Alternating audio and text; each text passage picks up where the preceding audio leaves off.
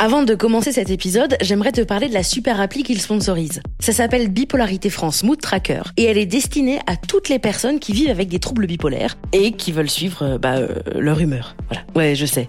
Ma traduction est vraiment brillante. Donc si déjà rien qu'au titre l'appli est super, imaginez comme le reste de l'appli est excellente. Non, bon, en vrai, j'en fais des caisses, mais grâce à Bipolarité France Mood Tracker, les utilisateurs et utilisatrices peuvent noter leur humeur et la décrire, qualifier leurs émotions ou encore suivre leur sommeil pour voir l'évolution de leur état général et même partager les informations si ils ou elles le souhaitent avec leur médecin et ou un proche. Et ça permet d'avoir une vision plus claire et plus long terme de la pathologie. Donc si vous êtes concerné de près ou de loin, vous pouvez recommander ou télécharger l'appli Bipolarité France Mood Tracker sur l'Apple Store et Google Play. Et bonne écoute de votre podcast préféré. Je m'appelle Carole Guinel, je suis bipolaire, je suis aussi auteur avec un E, comédienne, humoriste. Je fais hyper bien les vinaigrettes et je suis justement ce podcast, Sous l'océan, va parler de santé mentale, plus précisément de la bipolarité et tout particulièrement de ma bipolarité. Allez, on y va, rassemblons-nous et on plonge sous l'océan.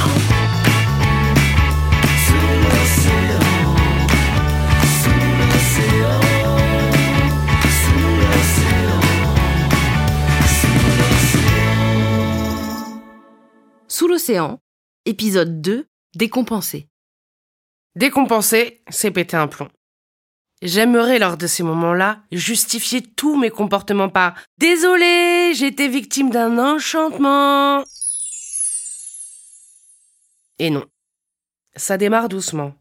Il y a d'abord la phase up, comme accéléré, un peu speed dont j'ai parlé dans l'épisode précédent. Le fameux plus 3, plus 4, à peu près là. J'ai l'air d'un éléphant dans un magasin de porcelaine, mais en vrai, c'est l'inverse. Je suis une porcelaine dans un magasin d'éléphants. Le plus 3, le plus 4 du barème dont je vous parlais, c'est ce qui est appelé phase hypomane. En clair, t'es là, mais accéléré par mille dans ta tête. La phase maniaque, c'est moins joyeux et aussi moins glorieux que la chanson de Flashdance. Je suis loin d'être la danseuse sexy qui se cambre sous une douche. Et en phase normale aussi. Malheureusement.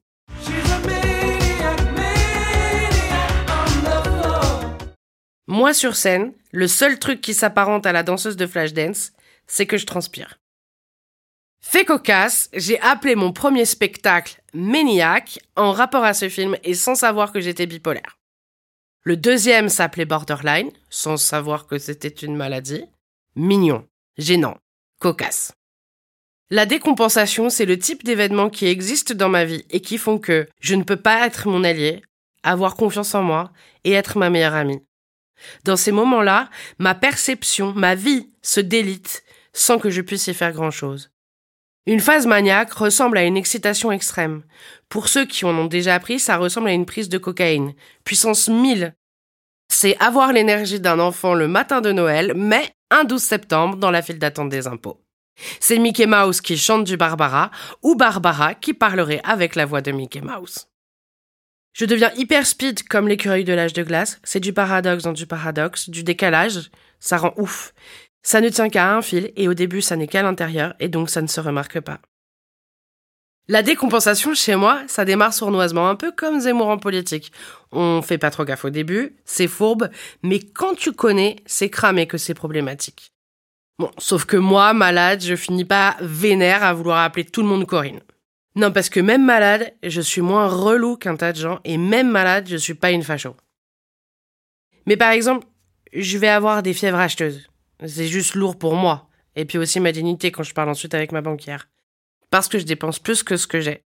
Et je vais pas dépenser 800 000 euros en gommettes. Bah non, parce que j'ai pas 800 000 euros. Sinon, il y aurait moyen que j'en achète pour un million. Parce que c'est trop cool, les gommettes. Sous l'océan. Quand je rentre dans la phase maniaque, ça commence par un rien. Un sentiment d'agacement, toujours des insomnies, comme si une personne décidait de mes heures de sommeil sur une grande roue et que tous les soirs elle me disait Ce soir, tu dors pas plus de 45 minutes Je sais pas si vous vous souvenez du début de Fight Club. Je ne dormais plus. Je ne dormais plus. Je ne dormais plus. Je ne dormais plus. Avec l'insomnie, plus rien n'est réel. Tout devient lointain. Tout est une copie d'une copie d'une copie. Bah voilà, c'est ça. Pour lui aussi, ça commence comme ça. Des insomnies. Je suis amorphe, et puis ensuite tout m'agresse. Les regards, les paroles, les silences, tout me blesse. J'ai le cerveau qui se met à penser et à ruminer à dix mille à l'heure. Les insomnies qui me font perdre peu à peu la lucidité et vite manquer de discernement. J'oublie tout, mes rendez-vous, la notion du temps. Je m'oublie, tout simplement. J'ai l'air légère, mais je suis grave. Mais tout de même, en phase maniaque, j'ai perdu mes valeurs, la mémoire, et je me suis souvent mise en danger. Dans ces moments-là, je pourrais embrouiller la personne la plus gentille de la Terre, genre un bisounours. Je suis érotomane, je suis vulgaire, je dis les choses sans filtre et que je pense pas. Et ça peut arriver même en prenant mon traitement de Jolly Jumper. Et oui, même avec un traitement de cheval, on peut décompenser. Sinon c'est pas drôle. Tout ça peut démarrer d'un rien, comme beaucoup de stress, d'un chagrin, d'une rupture, d'un deuil, du manque de sommeil encore une fois. Mais là, qui de la fout de la poule euh, En phase maniaque, je deviens aussi paradoxalement trop sociable. Agité intellectuellement, je parais vive dans ma tête, tout est accéléré par mille. Je devine trop les humeurs de chacun. Je suis parfois méchante, cinglante, agressive sans le vouloir. En vrai, je suis triste. Je suis plus triste qu'en colère, parce que je me sens seule dans ma tour, et j'aimerais pouvoir dire que j'ai besoin d'aide, mais j'y arrive pas. Et souvent, je délire. C'est douloureux de savoir qu'on déraille totalement et de rien pouvoir y faire. Mais je précise, je suis ni violente ni criminelle. Je suis d'ailleurs assez créative dans ces périodes. Quand je chute en phase maniaque, c'est toujours la même méthode, le même procédé. C'est juste pas les mêmes manifestations. Je ne connais pas la monotonie. Aujourd'hui, j'arrive à anticiper les crises. Un peu trop. Mais ça n'empêche que, même quand je pense être à la cool intérieurement, quand je parle, ça sort parfois comme des postillons d'acide. À la normale, je suis capable de gérer mes émotions. Mais en phase hippomane, je peux paniquer vite. C'est comme si d'ordinaire, t'es capable de jongler avec des tasses de café brûlantes sans renverser, et que là, tu casses sans le vouloir un verre en plastique. C'est de la douleur déguisée en joie. La plupart des gens sont névrosés. Ils ne vont pas craquer de la même façon que quelqu'un de psychotique. Mais souvent, quelqu'un de psychotique va devoir tellement travailler sur lui, tellement devoir apprendre à distinguer la personnalité de la maladie, qu'il sera le plus à même de connaître son fonctionnement. Et paradoxalement, ce ne sont pas les gens les plus toxiques. Aujourd'hui, je fais même tilt un peu trop tôt, parce que j'ai déjà été hospitalisée plusieurs fois pour ça. J'apprends encore, même dix ans après le diagnostic. Imaginez seulement quand, comme beaucoup d'ados, j'ai testé le cannabis. J'ai vrillé direct. Comme une allergie, ça a déclenché ma première crise. Le THC sur moi déclenche des phases maniaques, comme pour beaucoup de psychotiques. On pourrait dire que je suis tombée dedans quand j'étais petite. La phase up, c'est difficile de pas aimer cette période. J'ai de la propos, je suis pertinente, je parais légère, je perds du poids, je suis dynamique, je travaille bien, j'ai l'air en forme. J'ai déjà vidé un bic à écrire en phase up. Alors, j'ai pas écrit du Shakespeare, mais j'ai beaucoup écrit. Et cette phase dure 5-6 jours. Et ça se corse. Je dors plus, je me couche, hein, j'essaie, hein, mais je dors 30 minutes. Les médicaments font moins d'effet, J'oublie mes besoins primaires, je me sens débordée partout, mais en apparence, je gère. Et je gère, mais intérieurement, c'est pas bon. C'est difficile d'enrayer la machine quand elle est lancée. Aujourd'hui, j'arrive à réagir à temps et je me fais hospitaliser de mon propre chef. Ça dure trois semaines, je dors chez moi, ça me recadre. C'est l'hôpital de jour. On en parlera un peu plus tard. Ça s'appelle J'irai dormir chez moi. J'ai aussi la version J'irai dormir dans un hôpital de votre région. Des fois, dans ces périodes, on te dit Waouh, mais t'es amoureuse Oh là là, mais t'es en beauté, quel mojo Merci Merci meuf, mais là, tu vois, c'est plus la bipolarité que tu félicites. Oui, car intérieurement, ça va trop vite. Je déborde, je suis comme un laser, je capte tout des autres, comme un super pouvoir horrible à capter l'attention, la gentillesse ou leur méchanceté même inconsciente.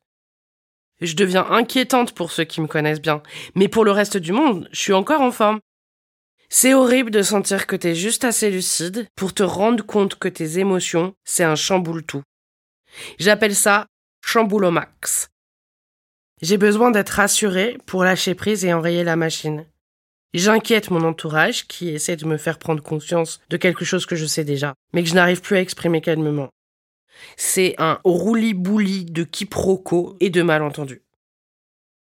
Concernant les fièvres acheteuses, j'en parlais tout à l'heure, c'est pas forcément dingue, mais je vis très nettement au-dessus de mes moyens. Et souvent, je paye pas mes factures. J'ai de très bonnes relations avec ma banquière, elle me kiffe, bah oui, parce que je suis toujours à découvert. Grâce à moi, elle peut partir deux fois par an en vacances avec toute sa famille. Maman, maman, maman, où est-ce qu'on part cette année avec les agios de Madame Guinel? Et là, toute la famille de répondre Tahiti, Tahiti, Tahiti. Le meilleur conseil financier qu'elle m'ait donné, c'est de gratter un banco. Sinon, j'ai longtemps eu la réputation d'une droguée. Alors c'est pas un problème en soi, c'est juste une maladie que j'ai pas. Même si j'en ai souvent eu le comportement. En phase maniaque, je suis toxique, colérique, je parais délétère et lointaine, de m'en foutre de tout alors que tout me fait mal, et surtout, c'est pas ça ma personnalité. Une fois, en sortant de scène, une personne du public m'a dit Tu devrais pas t'en foutre comme ça. Tu réussiras jamais ta carrière. Alors que c'était tout le contraire. J'étais si triste que je paraissais lointaine. En phase maniaque, je ne suis pas dans un état normal.